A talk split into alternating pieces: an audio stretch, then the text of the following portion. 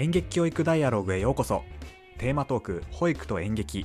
その続きです。どうぞお楽しみください。僕まあそういう、まあ、演劇教育ダイアログっていう演劇の価値を言葉にする取り組みを始めても思うんですけど、やっぱりそういうなんか人間の関係性とか相手に寄り添うとか、えー、まあそういうことの価値をなんか人に伝えるのってすごい難しいなと思っていて、まあ、端的な、はい、端的な言葉で伝える伝えられるとあの人の理解もすごくいいんだろうなって思うんですけどどうしてもやっぱ物語ベースになったり、まあ、出来事ベースの方が伝わりやすい気もしていてここはなんか今日のお話を聞いてあの保育にもちょっと共通するものを感じましたね喧嘩の時のその保育士さんのその状況どういう風な対応をしているのかどういうことを見つめているのかどういうことを導いてあげればいいのかっていうことってその保育士さんの中だ中ではすごく動いているものじゃないですか。でそれはなかなかその僕ら親にとっても分からないし社会にとってもそこがすごく伝わりづらいものなのかもしれないなと思っていてそういうことがもっと社会に伝われば保育士さんのあのお仕事の価値とかもめっちゃみんな理解してくれるだろうしそれこそね働き方の問題とかにもあの改善とかにもねつながっていくのかもしれないしうん思いましたね。なんかそういうなんか人間のやり取りっていうか人間のなんつうのかな、まあ、心の中をどういう風に伝えていくのがいいのかっていうのはなんか考えさせられたな。そういう意味では保育士さんってすごいしっかりとしたものを持ってないとできないなというのは思いますね。うん、あのそういう例えば喧嘩の仲裁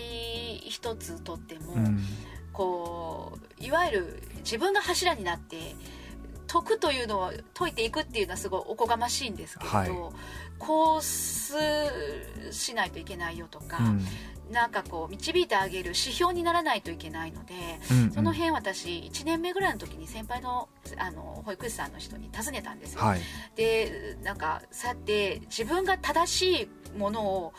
しっかりと持っておかないといけないんですよねって聞いたら、うん、そうだよって言われて。うんあのすごい大変だよねって言うてました。なるほどね。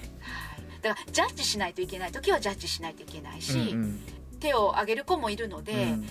手を挙げるのが絶対いけないというふうには今は 言われていますから、うん、あの何を言うても手を挙げることはダメなんだよっていうことを解いていかないといけない。ってなるとそのなんでしょう相手の気持ちだとか、うん、自分の気持ちだとかをどうなんだっていうのを本当に言語化して相手に伝えないといけないので、うん、ででどうなどうするのがいいのかっていうのを言わないといけないので。そういう意味では自分のそのなんだろう感情にも流されてはいけないし、自分のそれこそ好き嫌いはどどうしてもあるじゃないですか。はいうん、で自分のその悪魔と天使もいるはずなので、うん、その悪魔と天使をとりあえずは置いといてっていうところで、うん、うん、本当のなんか大名人を自分の中に持っとかないといけない。となるとすごく人としてしっかりとしないといけないなというのはあるんですよね。だから社会を見てても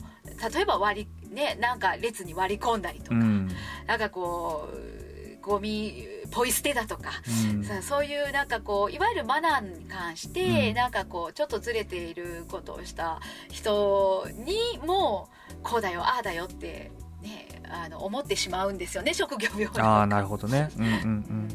そういう意味ではすごいしっかりとした自分の中での柱っていうのを人としての柱っていうのを持っとかないといけないので、うんうんうんうんでもそんな成人君主ではないのでそういう感時もあるじゃないですか、うんうんうんうん、っていうところですね、うん、だからそういう意味では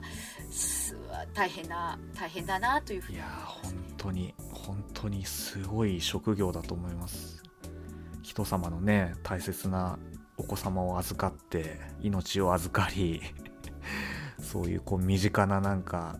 あのいざこざも丁寧に紐解きながら今だけじゃなくてね将来をこう導いていくっていうね。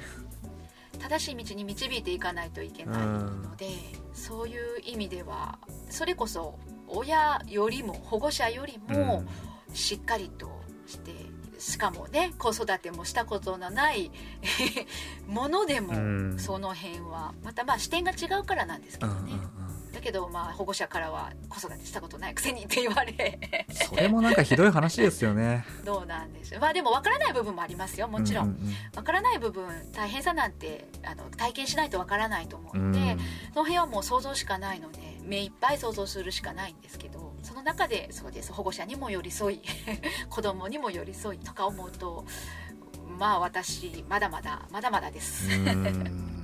や今年僕の息子が保育園卒業なんですよ、はい、だからまあそういった今日の市橋さんのお話も含めて卒園式に参加したいなと思います。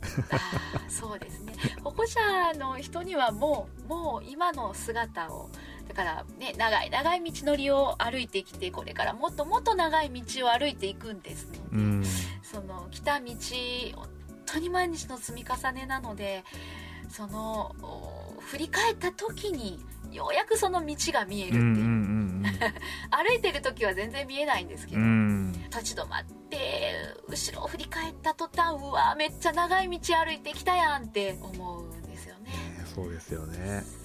それをしみじみかみしめて。ねお子様は「なんやねん」っていう。あっという間ですもんね ね、彼らにとっちゃね。それが？みたいな感じではあるとは思うんですけど。ね前しか見てませんからね、ね、後ろなんか振り返ることもないと思うんですが親御さんとしてはねどうしてもね長い大変だったその道のりを一個ずつ本当に一歩歩いて二歩下がるをずっと繰り返してきて歩んだ道のりをぜひとも立ち止まって眺めていただける。いや本当に。ねその6年間をね、はい、でまた新しいステップに入る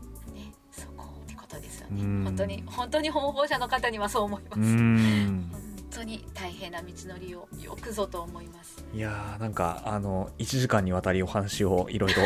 してきましたけれどもそ、ね,、ろそろちょっと締めたいと思います、はい、なんかあの全然聞き足りない部分もたくさんあるのでまた引き続きちょっとゲストにあの遊びに来ていただけたらと思います。ありがとうございます。まあねあのなんか喋ってたらようわからんくなることが多々あるので 結局何を言いたいんやろうこの人はと思う話もあったかもしれませんが、ちょっとこう思考を合わせて喋るっていうのはなかなかこれ難しい作業なんですよ。ね、そうそうなんですよ。思考しながら喋るっていうのは。そうなんですよ。はい、でもねあの僕結論出なくていいと思っててこの番組は。はい。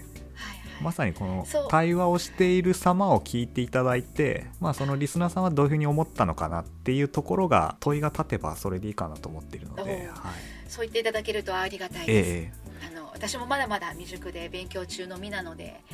ねえー、ただまあこうやって原告化してそれを私自身が聞くことによって、うんうん、またあの本当に気づきも生まれてくるので、うん、こういう機会をいただいたのはすごくありがたいと思います。はいこちらこそありがとうございました、はい、ありがとうございました。またぜひお話ししましょう。そうですねありがとうございます、はい、ありがとうございます、はい、えー、では最後にですねリスナーさんに2つお願いとお知らせがあります。この番組を聞いていいねと思ってくださった方は、ぜひ SNS でシェアをお願いします。Twitter ではハッシュタグ演劇教育ダイアログと入れて感想も合わせて投稿していただけるとめちゃくちゃ嬉しいです。リスナーさんと一緒に演劇の価値を広めていくのがこの番組の目的でもありますので、ぜひシェアをお願いします。2つ目のお知らせは私たちの活動の賛同者や支援をしてくださる方を募集しています。私たちの活動や研究に応援をしたいまたは興味を持ってくださった方は概要欄に記載してあるメールアドレスやメンバーの Twitter アカウントにお気軽にご連絡ください。それでは、えー、最後まで聞いてくださってありがとうございました。次回お会いしましょう。パーソナリティはマーサと市橋佳代子でした。ありがとうございました。ありがとうございました